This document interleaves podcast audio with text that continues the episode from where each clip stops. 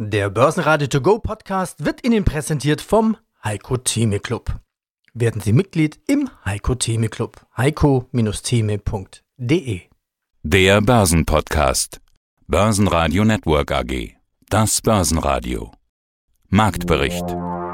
Im Studio Sebastian Leben und Peter Heinrich. Außerdem hören Sie Vermögensverwalter Volker Schilling von Greif, der klar mit einem kriegerischen Konflikt und Folgen für die Börsen rechnet. Vermögensverwalter Johannes Hirsch von Antea zu stürmischen Zeiten, nicht nur an der Börse und zu möglichen Impulsen. André Wolfsbein von Freedom Finance zur DAX Charttechnik. Zu Investments in Ölwerte Heiko Geiger von Fontobel. Zur Kapitalerhöhung von CoinX CFO Felix Krekel und zu den Jahreszahlen von Elmos CEO Dr. Arne Schneider. Sie hören Ausschnitte aus Börsenradio-Interviews. Die ausführliche Version der Interviews finden Sie auf börsenradio.de oder in der Börsenradio-App. So schnell ist das Thema Krieg in der Ukraine offenbar noch nicht abgehakt. Aus den USA kamen erneut Einschätzungen, dass ein russischer Angriff kurz bevorstehe. Die Lage bleibt weiter unklar, Unsicherheit wirkt wie immer negativ an der Börse. Der DAX verlor mit minus 0,7% auf 15.267 Punkte noch fast moderat. Grund sind einige positive Unternehmensmeldungen, die den Kurs stützen konnten. Der ATX in Wien gab minus 1,6% ab auf 3.884 Punkte, der ATX Total Return auf 7.900. Auch an der Wall Street steht nach Eröffnung mehr als minus 1%. Da ist sie also wieder, die Kriegsangst. Mein Name ist Volker Schilling, ich bin Gründer und Vorstand der Greif Kapital Management AG in Freiburg und in dieser Funktion nicht nur für das Unternehmen zuständig, sondern auch für den Blick auf die Kapitalmärkte. Und wir hatten vor einigen Wochen zuletzt über den Jahresrückblick miteinander gesprochen. Inzwischen ist das neue Jahr gestartet. Sechs Wochen sind in sechs Wochen davon sind ins Land gegangen. Und da sind vor allen Dingen Ängste in den Börsianer Fokus gerückt. Inflationsangst, Zinsangst und ganz aktuell vor allen Dingen Kriegsangst. Herr Schilling, teilen Sie diese Ängste? Also Sie hatten, als wir über Politik und Börse gesprochen haben, vor allen Dingen Ukraine und Russland als Faktoren im Ausblick genannt. Ja, und das haben wir jetzt schon auf dem Tisch. Ja, es ist schade, wenn immer meine Ausblicke so gut zutreffen, oder vielleicht gut, ich weiß es nicht, das müssen dann unsere geneigten Zuhörer entscheiden. Leider ist es so, dass wir an den Börsen, und das sehen wir ja auch durch diese stark volatilen Schwankungen, seit Jahresanfang gefangen sind zwischen den beiden Polen, Inflation und Zinssteigerungen auf der einen Seite und politische und Kriegsrisiken auf der anderen Seite. Und das ist natürlich Gift für die Börse, weil Unsicherheit ist das, was Börsianer gar nicht mögen, was Anleger überhaupt nicht mögen. Und wir sehen ja auch, dass institutionelle Gelder begonnen haben zu rotieren, also umzuschichten, dass äh, Unternehmen, die eher Zinsschwierigkeiten haben, gemieden werden, dass wieder Stabilität gesucht wird, dass wieder stark in Value und in Dividende investiert wird und dass über allem natürlich das Damoklesschwert einer kriegerischen Auseinandersetzung auf europäischem Boden schwebt und dass es immer wieder zwar Entspannungsphasen gibt, so wie in dieser Woche durch die Ankündigung Russlands hier die ein oder anderen Truppenanteile vielleicht abzuziehen, aber ich glaube, da sind wir noch nicht durch. Und ich glaube, dass es sogar vielleicht eine Gefahr ist, dass wir der Meinung sind, dass es aktuell sich vielleicht lösen könnte. Ich gehe tatsächlich davon aus, dass wir noch eine kriegerische Auseinandersetzung sehen werden und das wird auch an der Börse nicht zumindest ohne einen Einschlag dann Auswirkungen haben. Oh, das klingt nicht optimistisch. Wir hatten ja zuletzt unter anderem über beide Dip gesprochen und Sie hatten gesagt, beide Dip ist eine Mentalität, die in den letzten zehn Jahren hervorragend funktioniert hat, muss aber deshalb nicht in Zukunft funktionieren. Sieht jetzt ganz so aus, als hätten viele am Montag den Kriegsangst-Dip gekauft, so aller, das ist vorbei. Jetzt klang das bei Ihnen wirklich nicht optimistisch. War das also vielleicht zu früh? Ich weiß nicht, ob das ein beide dippt. Ich glaube, das war so ein bisschen Entspannungsrallye, wobei Rallye will ich das gar nicht nennen. Das war ja nur ein, ein, kleiner Zucker, den man nach oben jetzt wieder gesehen hat. Wir sind im Niemandsland unterwegs, gerade bei den meisten Börsen, also weder Fisch noch Fleisch. Es gibt keine eindeutigen Signale, äh, wo es hingeht. Ich will mal ein Beispiel nennen, was vielleicht auch diese Woche akut ist. Wir haben morgen den Beginn der Sicherheitskonferenz in München und das ist ja durchaus eine Plattform, auf der man sich austauschen kann über die die Möglichkeiten von Diplomatie oder Wegen, wie man Krisen vielleicht anders als kriegerisch lösen kann. Aber es ist beispielsweise kein einziger Vertreter Russlands auf dieser Sicherheitskonferenz vertreten. Johannes Hirsch, Geschäftsführer im Hause Antea. Hirsch, Sie sind ja aus Hamburg, also immer wieder Orkane und Stürme gewöhnt, so wie jetzt der Orkan Ilenia, wieder ein Sturm und solche Stürme gibt es ja auch an der Börse. Was war das jetzt für ein Orkan an der Sturm an der Börse mit der putischen Drohung an der Ukraine-Grenze? Welche Windstärke hat der Putin-Sturm an der Börse hinterlassen?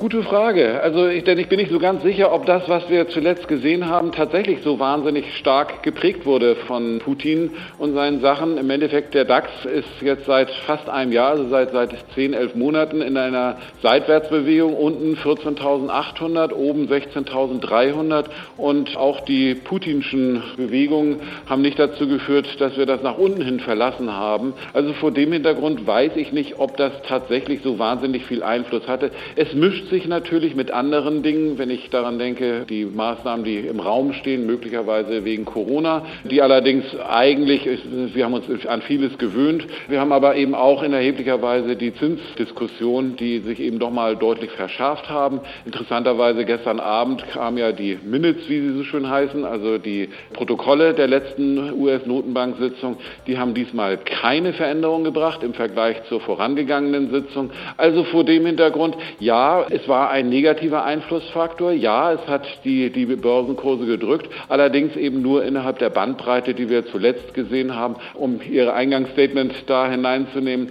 jawohl, es, es, wir hatten da eine, eine steife Brise, aber nicht so, wie wir es in Hamburg gelebt haben, so dem, mit dem Regen, der dann so schön schräg äh, da einen beeinflusst hat. Im Endeffekt ist es alles relativ ruhig, zumindest bislang. Eine steife Brise, schöner Begriff. Also Ukraine, das Thema ist durch für die Börse. Geht es also weiter nach oben mit den üblichen Angstsorgen, Zinsen, Inflation?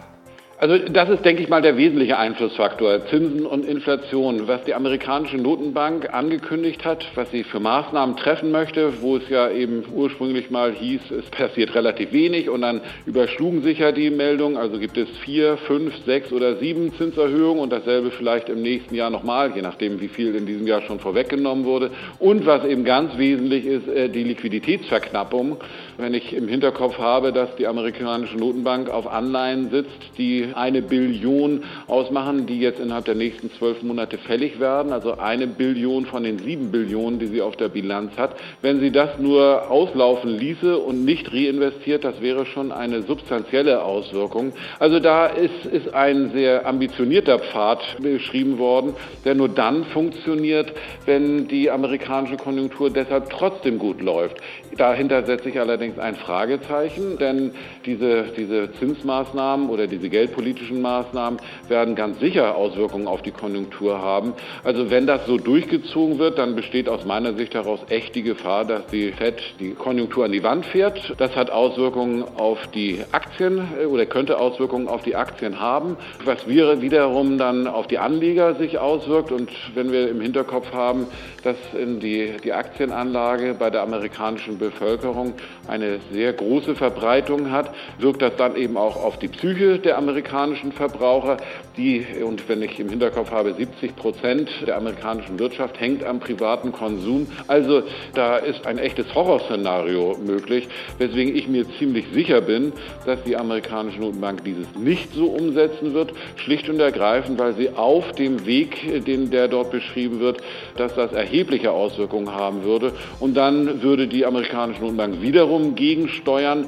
Und das wird dann zu einem Zeitpunkt der Fall sein, wo man eben sagen muss, da wird dieser Zinserhöhungsplan noch gar nicht umgesetzt werden können. Also insofern, es geht nur darum, wann die amerikanische Notenbank sich ändert und wie stark sind die Aktienkurse vorher gefallen. Also hier haben wir ein ganz erhebliches Drohszenario.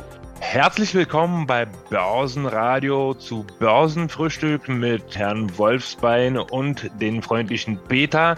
Traditionell im Studio wir beide und heute geht es um die sieben Sorgen der Börsianer, die derzeit so hm, in der Luft schwirren. Seien Sie herzlich willkommen und ich freue mich auf unser Gespräch. Die Sorge der Börsen, Nummer 6 und jetzt wird es ein bisschen charttechnisch. Die Frage ist eigentlich, die Unsicherheit der Anleger, ist dieser Aufwärtstrend gebrochen. An den US-Börsen kann man es noch nicht sehen, aber im DAX hat man mittlerweile schon Sorge, dass hier eine etliche Linien durchbrochen wurden. Also es, äh, es haben tatsächlich einige Unterstützungen leider nicht gehalten. Allerdings sehe ich sehe ich persönlich anhand meiner Indikatoren beziehungsweise anhand äh, meiner technischen Analyse und ich bin jetzt kein Guru der technischen Analyse, aber es gibt bestimmte Indikatoren.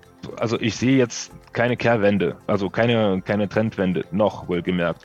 Also auch wenn es wirklich Bern, also auch wenn wir in den Bärenmarkt reinkommen, also der Charles Schwab hat mal gesagt, also rein statistisch gesehen seit Entstehung der Börse mh, dauert ein Bärenmarkt maximal also zwischen neun und 16 Monaten. Also jetzt die große Depression ähm, ausgenommen, das war wirklich ein Phänomen.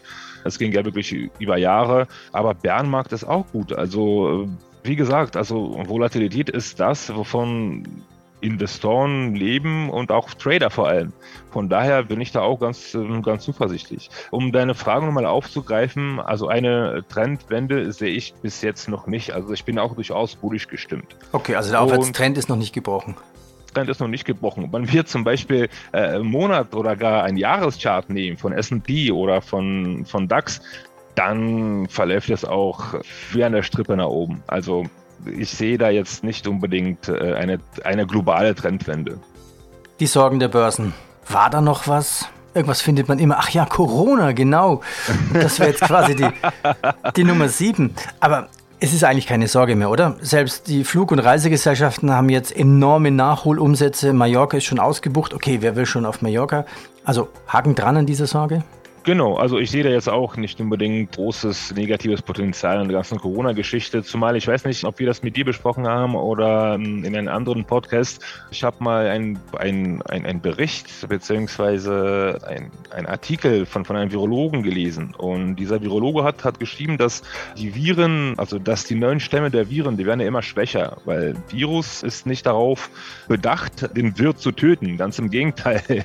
Ein Virus ist darauf bedacht, äh, so unauffällig unauffällig zu bleiben und zu sein, äh, um sich noch mehr zu verbreiten. Von daher, jeder neue Stamm wird, wird abschwächen. Also in, in Dachregion bei uns werden die diese ähm, ja, Corona-Maßnahmen, glaube ich, bereits im März oder im Mai äh, aufgehoben. Also in Paris kann man diese, also ab diese Woche oder ab nächste Woche kann man auch ohne Maske laufen.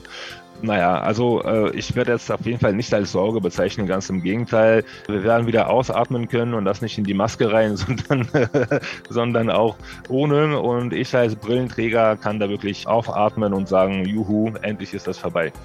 Im DAX gab es trotz allem einige klare Gewinner. Ganz vorne RWE mit plus 4,7%. Hier wurde die Gewinnprognose für das Jahr 2022 angehoben. Plus 3,3% für Continental. Hier gab es Gerüchte, dass sich Conti in vier Teile aufspalten könnte. Dort weckt dann die Fantasie, dass jeder der einzelnen Teile mehr wert sein könnte als alle Teile zusammen. Delivery Hero stieg plus 3,2%. Hier sind erneut Großinvestoren eingestiegen. DAX-Verlierer waren Fresenius und Siemens mit jeweils minus 2,1%, Schlusslicht Infineon am Tag der Hauptversammlung mit minus 2,6%. Mein Name ist Heiko Geiger von von Tobel und ich leite dort den Bereich Zertifikate für Privatanleger. Der Ölpreis. Der hat eine wahre Achterbahnfahrt in den letzten 48 Stunden hinter sich. Die USA halten den diplomatischen Druck auf Russland aufrecht, indem sie nicht müde werden, darauf hinzuweisen, dass es keinen wirklich sichtbaren Truppenrückzug an der ukrainischen Grenze gibt. Also das beeinflusst den Ölpreis. Gleichzeitig, spannend aber, scheinen es echte Fortschritte in den Atomverhandlungen mit dem Iran zu geben.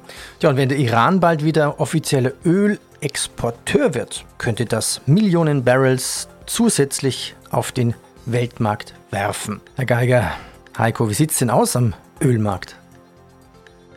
Ja, ich glaube, es gibt momentan doch recht unterschiedliche Stimmen, auch bei den Marktteilnehmern und Analysten.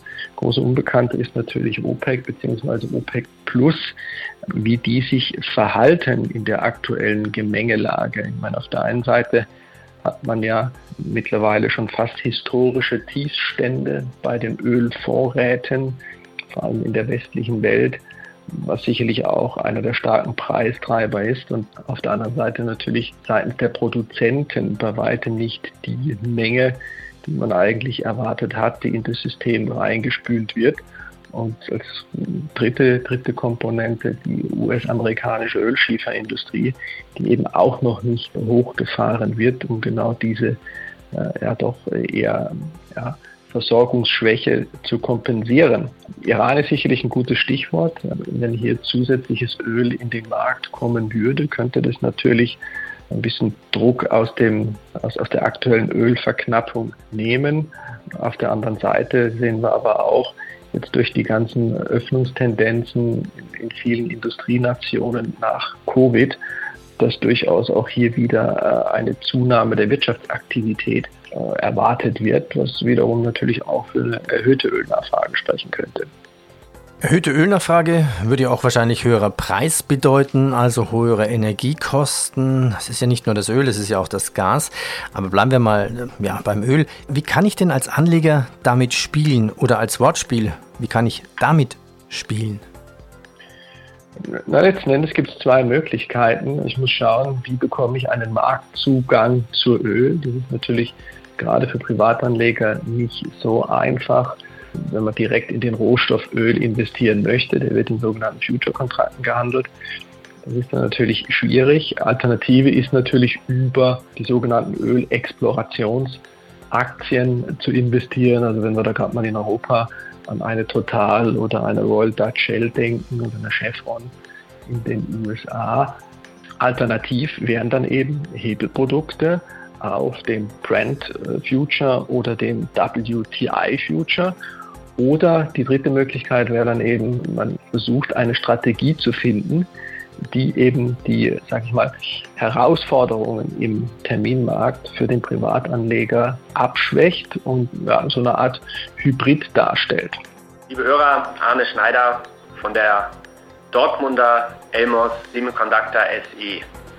Wir sprechen über ihr Jahr 2021, aber beginnen möchte ich mit der aktuellen Lage. Man hört ja gerade viel von Chipmangel, unter anderem aus der Autobranche. So gab es jetzt ein Rekordtief bei Neuzulassungen von Autos in Europa, habe ich gesehen. Aber das Chipmangeltal, so bezeichne ich es jetzt einfach mal, soll durchschritten sein, habe ich von Analysten gehört. Sie sind ja Hersteller von Halbleitern und zwar vor allen Dingen für die Automobilbranche. Wir sprechen also genau über ihren Markt.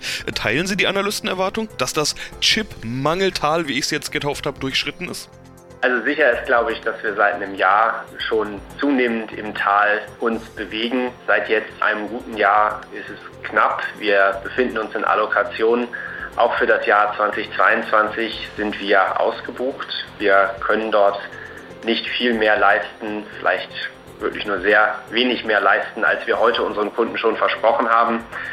Insofern wird das Tal hoffentlich durchschritten sein, aber wann das genau der Fall ist, können wir noch nicht sagen. Erstmal kämpfen wir jeden Tag darum, lieferfähig zu bleiben, kämpfen wir jeden Tag darum, dass nicht wir es sind, dass ein Band nicht weiterlaufen kann, dass ein Auto nicht gebaut wird. Die Nachfrage nach Autos ist hoch, davon profitieren wir, aber komplett befriedigen können sie die Industrie heute halt nicht. Ja, bei Ihnen kann man aber trotzdem keine Mangelerscheinungen oder sowas feststellen. Rekordjahr 2021, Umsatz steigt um 38,5% auf 322,1 Millionen Euro, also allzeit hoch. Das klingt grundsätzlich hervorragend. Sie hatten mir in unserem letzten Interview, letzten Sommer, aber folgende Worte gesagt. Sie haben gesagt, wir können nicht alle Aufträge bedienen, die wir in diesem Jahr bekommen und noch viel weniger fürs nächste Jahr. Wir sind in unserem Wachstum daher begrenzt und in diese Richtung hat ja Ihre Aussage gerade auch schon ein Stück weit gedeutet. Wäre also noch viel mehr drin gewesen? Es wäre schon noch mehr drin gewesen. Wenn wir noch mehr liefern könnten, könnten wir auch noch deutlich mehr, als wir es heute tun können, Anteile, die heute unsere Wettbewerber halten, übernehmen. Wir versuchen natürlich jedem zu helfen, den wir helfen können. Das heißt dann manchmal auch vom Wettbewerb etwas mit zu übernehmen. Gleichzeitig geht das natürlich nur sehr begrenzt, denn wir müssen ja erstmal alle Kunden bedienen, die schon da sind. Insofern ist es da wirklich ein täglicher Kampf. Gleichzeitig ist es so, Sie deuten es ja an, Verelendung beschreibt man anders. Wir erwarten für das laufende Jahr mindestens 15 Prozent Wachstum auf Basis der aktuell zur Verfügung stehenden Waferkapazitäten äh, also mehr als 370 Millionen Euro. Wenn man sich gedanklich ein paar Jahre zurückversetzt, dann wird einem klar, dass das schon ziemlich gut ist. Also wir sind sehr zufrieden. Wir sind auch am Laufen jeden Tag. Also die Zufriedenheit ist mit sehr viel Schweiß erkauft.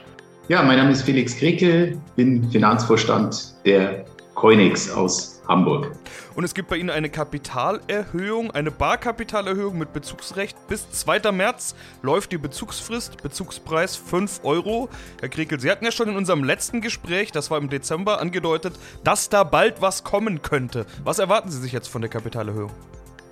Ja, wie Sie richtig gesagt haben, dass da was kommen könnte, das war ja schon klar nach der Hauptversammlung im September 2021, als wir den Kapitalerhöhungsbeschluss gefasst haben, das Kapital im Verhältnis 1 zu 1 erhöhen zu können. Jetzt haben wir uns entschlossen, die Kapitalerhöhung auch durchzuführen. In der letzten Woche haben wir den Markt darüber informiert. Was wir uns von der Kapitalerhöhung erwarten, ist natürlich ein Zufluss neuer Liquidität, um die sich uns bietenden zahlreichen Investitionsmöglichkeiten dann auch nutzen zu können.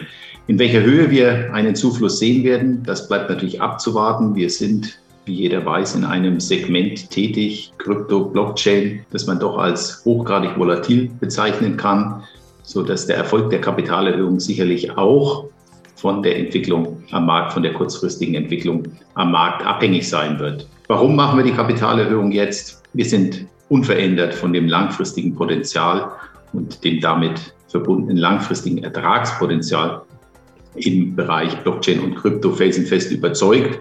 Bleibt das eher kurzfristige Timing, warum gerade jetzt? Wir glauben nach dem Abschwung, den wir hier am Markt gesehen haben, wenn wir das jetzt mal auf den Bitcoin beziehen in den letzten zwei, drei Monaten, dann doch erhebliche Kursrückgänge von fast 70.000 Dollar auf in tief etwas über 30.000, das auch unter diesem Aspekt im Moment ein geeigneter Zeitpunkt ist, um wieder neue Gelder in das Segment zu investieren. Das ist jetzt aber spannend. Um was für Investments handelt es sich genau? Also Sie sind ja eine Beteiligungsgesellschaft. Das heißt, Sie investieren in Kryptofirmen, beteiligen sich an Blockchains und so weiter, aber eben auch in Kryptoassets, wie jetzt beispielsweise den Bitcoin. Also was wollen Sie mit dem Geld, das aus der Kapitalerhöhung kommt, tun? Eher solche Beteiligungen an Unternehmen und Startups oder Investments in Krypto wie Bitcoin? Ich habe auch die Pressemeldung ganz genau gelesen und geschaut, ob es da schon Hinweise gibt. Da war zum einen die Rede von einer vollen Pipeline. Auf der anderen Seite haben sie aber auch, wie jetzt gerade schon angesprochen, auch den Rückgang der Kurse angesprochen. Also erstes spricht eher für Beteiligungen, zweites spricht eher für Kryptoassets. Was haben Sie vor? Die Gelder der Kapitalerhöhung werden wir verwenden, wie wir sie bis dato auch verwendet haben. Wir werden sowohl in Kryptowährungen, wie sie jeder kennt, investieren, als auch in Unternehmensbeteiligungen, also in junge Startups, in Unternehmen, die sich im Bereich der Kryptowelt der Blockchain-Technologie bewegen und zum Dritten dann auch wieder in Blockchain-Projekte, wie wir es bisher auch getan haben. Bleibt die Frage des Verhältnisses, wo wird der größte Anteil der zufließenden Mittel dann Verwendung finden. Hier können wir keine feste Aussage treffen. Wir passen uns dann natürlich auch immer etwas an das Marktumfeld an. Aber dadurch, dass die drei genannten Cluster, die drei genannten Investitionssäulen, doch über einen unterschiedlich langen Anlagehorizont verfügen, ist es für uns auch ein Instrument, das Portfolio auszusteuern. Börsenradio Network AG Marktbericht Der Börsenradio To Go Podcast wurde Ihnen präsentiert vom Heiko Theme Club.